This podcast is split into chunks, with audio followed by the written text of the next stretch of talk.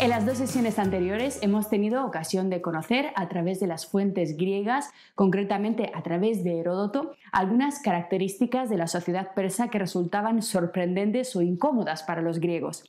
Diferencias que a pesar de su extrañeza estimularon el surgimiento de preguntas de un enorme calado para el pensamiento griego. Dentro de esta línea de descubrimiento de lo distinto, de lo diferente en el mundo oriental,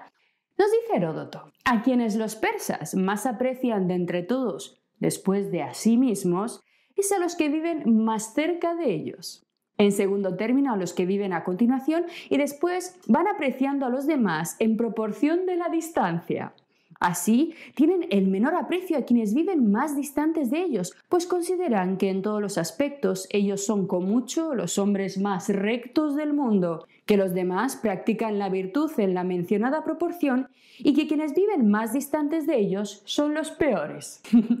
Evidentemente, fijaros, en este fragmento se expone de nuevo el gran tema de reflexión del periodo clásico temprano, el relativismo, expresado aquí por Heródoto de la forma más banal, pero también más realista posible. Heródoto consigue captar para nosotros en este pequeñísimo fragmento uno de los defectos más comunes y también más peligrosos de la naturaleza humana y es esa inclinación que tenemos por estimar, por determinar el valor de las personas bajo la sencilla y por supuesto absurda medida de la proximidad física. Es decir, algo en todos nosotros, no sé, quizá los restos de una especie de instinto tribal, hace que tengamos una irracional inclinación que nos lleva a tener por más confiables, por mejores a los cercanos y rechazar los puntos de vista de los otros, tanto más cuanto más alejados geográficamente estén de nosotros. La familia, el barrio, la ciudad, la región, el Estado se convierten así en círculos de confianza cada vez más tenue a medida que va aumentando su radio.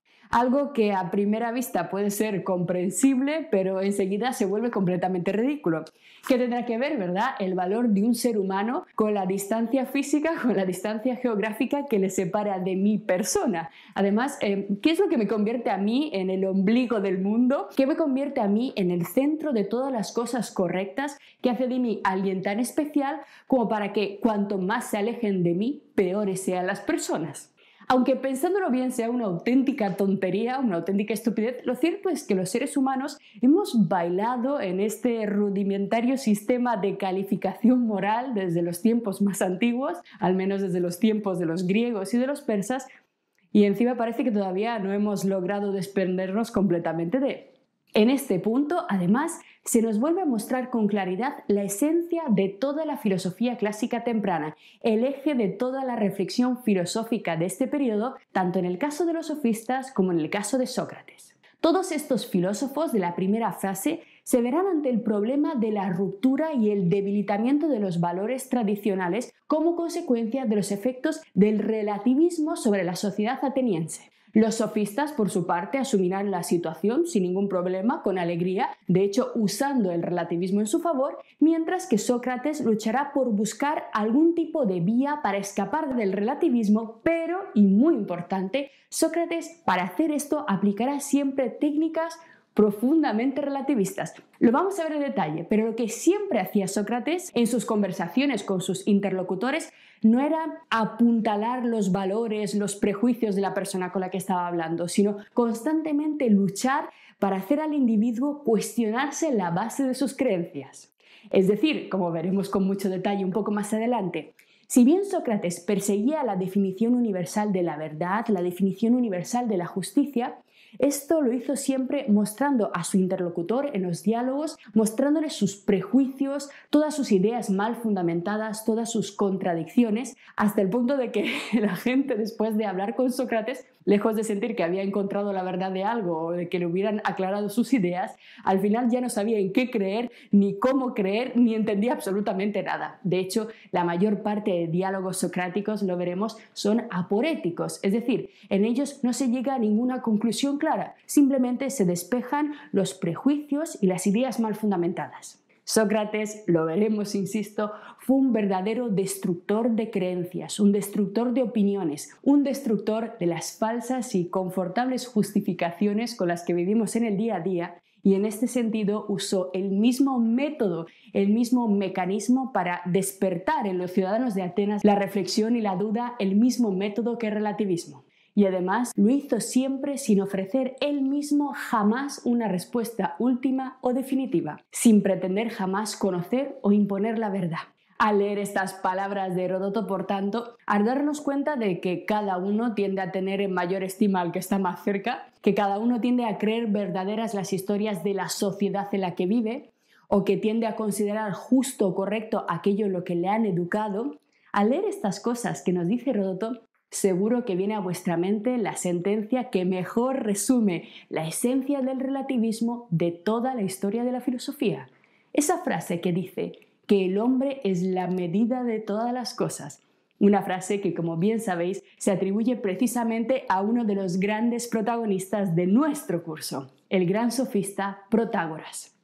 Así, poco a poco empezamos a ver cómo para la filosofía clásica el gran problema ya no será, ya no podrá ser la naturaleza ni el modo en el que tenemos que estudiar la naturaleza para comprender adecuadamente sus verdades, sino que ahora la gran preocupación estará en lo impredecible, insegura y poco fiable que es la criatura que pretende estudiar la naturaleza. Es decir, antes de intentar el conocimiento científico del mundo físico, los filósofos de la etapa clásica se preguntaron si quizá había que estudiar primero qué es el ser humano, porque quizá nuestras garantías de verdad no sean tales si al final resulta que el ser humano es esa criatura que de forma completamente estúpida e incoherente considera mejor simplemente lo que está más cerca, lo que está pegado a él. Porque esto eh, no significa simplemente que nos caiga mejor nuestro primo que un cazador de focas del Polo Norte, no, no, no significa simplemente esto sino que esta tendencia viene a mostrar que automáticamente nos suele parecer mucho mejor y más verdadera la explicación del origen del mundo de nuestra sociedad, mucho más correcta la constitución de nuestro Estado y mucho más justo el contenido de nuestras leyes, y allí la cosa se vuelve mucho más grave. Porque sí, a primera vista podemos decir que es normal que las cosas cercanas nos parezcan mejores, pero se supone que aquí no estamos eh, tomando un café y dando nuestra opinión, sino que estamos haciendo filosofía. Es normal en general, digamos, en abstracto, que confíes más en tu primo, pero si reflexionas, verás que si necesitas al mejor médico o, no sé, al mejor especialista en fundir acero, seguramente este mejor hombre no sea tu primo, sino uno que está a más de 2.000 kilómetros de ti. Y lo peor de todo esto, la otra cara de la moneda de esta tendencia irracional, es que si los demás son tontos, infames, blasfemos, inmorales y estúpidos solo por estar más lejos de nosotros, puede que empecemos a sentir los picores de la superioridad moral, puede que empecemos a sentir las tentaciones de dominarlos, de esclavizarlos, de someterlos. Así que esto del aprecio por la distancia no es ninguna broma. Guiado por lo que conoce, o como dirían los sofistas, por lo que alcanza a sentir, por lo que alcanza a ver, a tocar, el ser humano es esa criatura que confunde siempre el todo con su parte. Solo la reflexión nos permite ir más allá de lo inmediato, de lo que está delante de nosotros, superar la simplicidad del trato diario con las cosas y ver con la mente lo que no está sencillamente delante de nuestras narices. Solo la reflexión profunda y no el instinto inmediato del clan es lo que nos permite ir más allá de lo normal. Pero si esto es así, si esto es cierto, quizá la física y la ciencia no sean las primeras tareas que debamos abordar, sino que solamente debamos tratarlos una vez que hayamos averiguado si el ser humano es capaz o no, por un lado, de asumir el relativismo, es decir, de asumir la evidencia de que lo nuestro no es siempre lo mejor y lo más verdadero, y en segundo lugar, Haremos ciencia después de ver si somos capaces de averiguar si el ser humano está o no condenado absolutamente a estar totalmente sumergido en la cosmovisión de su tiempo histórico y religión concreta sin que podamos salir de ello.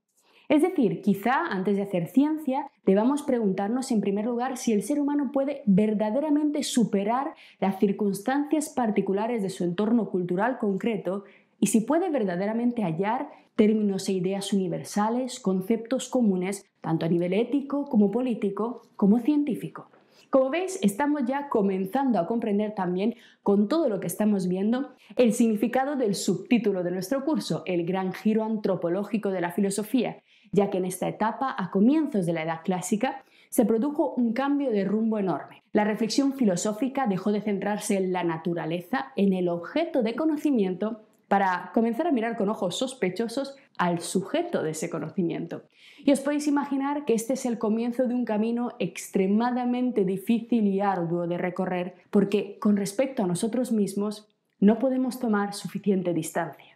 Por ello, el conocimiento del propio ser humano se convertirá con el tiempo en la mayor gesta, en la mayor empresa de la filosofía, muy muy superior a su intento por entender el mundo físico de la naturaleza o el mundo metafísico de los dioses. Lo que acabas de ver es solo un pequeño fragmento de nuestro curso. Si quieres disfrutarlo en su totalidad y descubrir muchos otros cursos, también de historia de la ciencia y de historia del arte, visita nuestra web anaminecam.com. Y recuerda, este proyecto solo es posible gracias a nuestro programa de microfinanciación. Si quieres apoyarnos, conviértete en uno de nuestros micromecenas en Patreon. Desde solo un euro al mes nos ayudarás activamente a seguir difundiendo la cultura. Gracias.